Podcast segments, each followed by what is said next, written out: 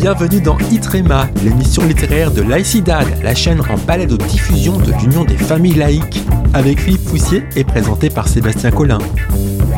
Laurent Joly est un chercheur et un historien français.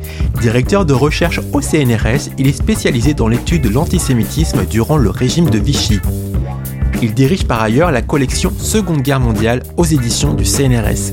Ses travaux s'inscrivent dans la lignée de ceux de Robert Paxton et Serge Klarsberg.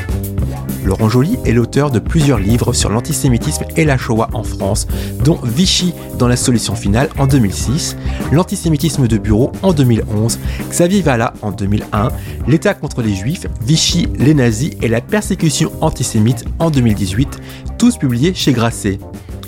Début 2022 est sorti son dernier ouvrage. Dites-nous en plus Philippe. Auteur d'une dizaine de livres sur Vichy, Laurent Joly centre ici son propos sur le rapport d'Éric Zemmour à l'histoire en l'espèce celle de l'occupation. Si le polémiste convoque si souvent l'histoire de France dans ses écrits et ses interventions télévisées, c'est dans un dessin précis, argumente l'auteur, qui renvoie à Charles Maurras, qui disait si l'on parvient à imposer notre interprétation du passé, on peut être en mesure d'imposer nos idées, et donc euh, c'est ce qu'assénait le maître de l'action française. Laurent Joly fait euh, œuvre utile ici dans son petit ouvrage en mettant en lumière les filiations d'Éric Zemmour. Les tirages de ses livres approchent voire dépassent ceux de Bainville dans les années 1920-1930 ou de Amouroux dans les années 1970-1980. L'ex-journaliste présente d'ailleurs, Zemmour, euh, présente d'ailleurs l'académicien monarchiste Jacques Bainville, qui connut son heure de gloire dans l'entre-deux-guerres, comme son inspirateur le plus fécond. Mais il en est d'autres. Zemmour, nous dit euh, Laurent Joly, est à bien des égards l'héritier de l'ultra-catholique Louis, Louis Veuillot, de l'antisémite Édouard Drummond ou du royaliste Léon Daudet. La focalisation sur Vichy et notamment sur la politique antisémite du régime de l'État français conduit Laurent Joly à détailler comment, à partir des années 1950, une cohorte disparate d'historiens ont participé à une révision de la narration de cette période. Sont ici évoqués le colonel Rémy, Robert Aron, François-Georges Dreyfus ou encore Albert Fabre-Luce comme figure visant peu ou prou à banaliser Vichy de l'historien américain Robert Paxton, si souvent cité par Zemmour, Laurent Joly éclaire les travaux et décortique la manière dont le polémiste les a instrumentalisés.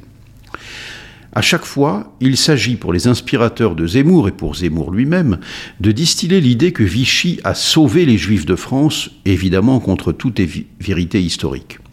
Joly rappelle ainsi que la plus grande partie des déportations de juifs se sont opérées avant et jusqu'en 1942, soit avant que la France ne soit entièrement occupée par l'Allemagne. Le régime de Pétain n'a eu de cesse d'amplifier les persécutions antisémites, tandis que les nazis avaient des priorités autres pour la France. Cette réhabilitation du régime pétainiste et de sa politique antisémite est un élément fondamental de sa construction politique, souligne l'auteur à propos de Zemmour.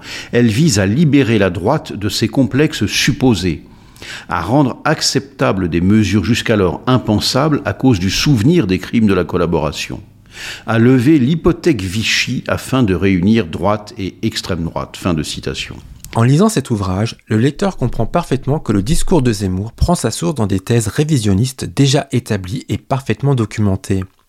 Dès lors, il convient de se poser la question de la responsabilité des médias lui ayant ouvert ces tribunes.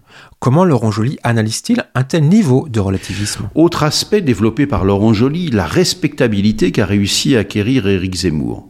Car autrefois, les thèses qu'il développe, nous dit euh, Joly, restaient confinées au cercle pétainiste et fascisant. Elles étaient le discours en vase clos d'un certain milieu.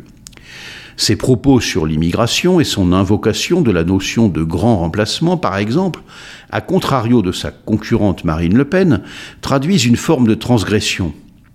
En temps normal, nous dit euh, Laurent Joly, de tels propos dignes de Rivarol ou de National Hebdo auraient suffi à décrédibiliser n'importe quel candidat à l'élection suprême. Il n'en a rien été. Et l'ancien président Nicolas Sarkozy a lui-même considéré que ce que le polémiste dit sur Vichy, ça fait partie du débat. Fin de citation. L'auteur rappelle aussi le rôle joué par l'essayiste Patrick Buisson aujourd'hui soutien d'Éric Zemmour, mais jadis conseiller du président de la République Nicolas Sarkozy.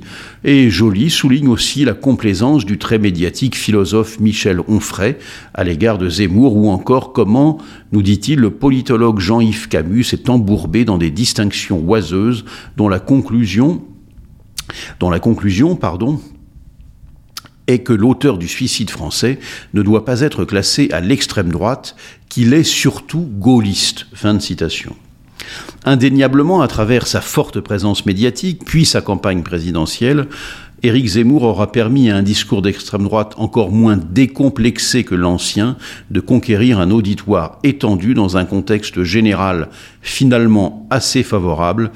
Et Laurent Joly conclut en nous disant Le triomphe de Zemmour repose sur un profond relativisme dans l'air du temps qui autorise à tout dire, à tout contester, à tout niveler. Voilà donc pour ce petit, ce petit livre de l'historien euh, euh, Laurent Joly, La falsification de l'histoire, Éric Zemmour, l'extrême droite Vichy et les Juifs, paru chez Grasset au tout début de l'année 2022, 140 pages, 12 euros. Merci Philippe. Vous pouvez soutenir l'UFAL en devenant adhérent via notre site internet ufal.org. Vous recevrez alors l'excellent magazine UFAL Info. Vous pourrez également y commander le dernier numéro de Cause républicaine. Quant à moi, chers auditeurs et chères auditrices, je vous donne rendez-vous la semaine prochaine pour une nouvelle chronique littéraire de Philippe Foussier dans Itrema. Bonne semaine et à bientôt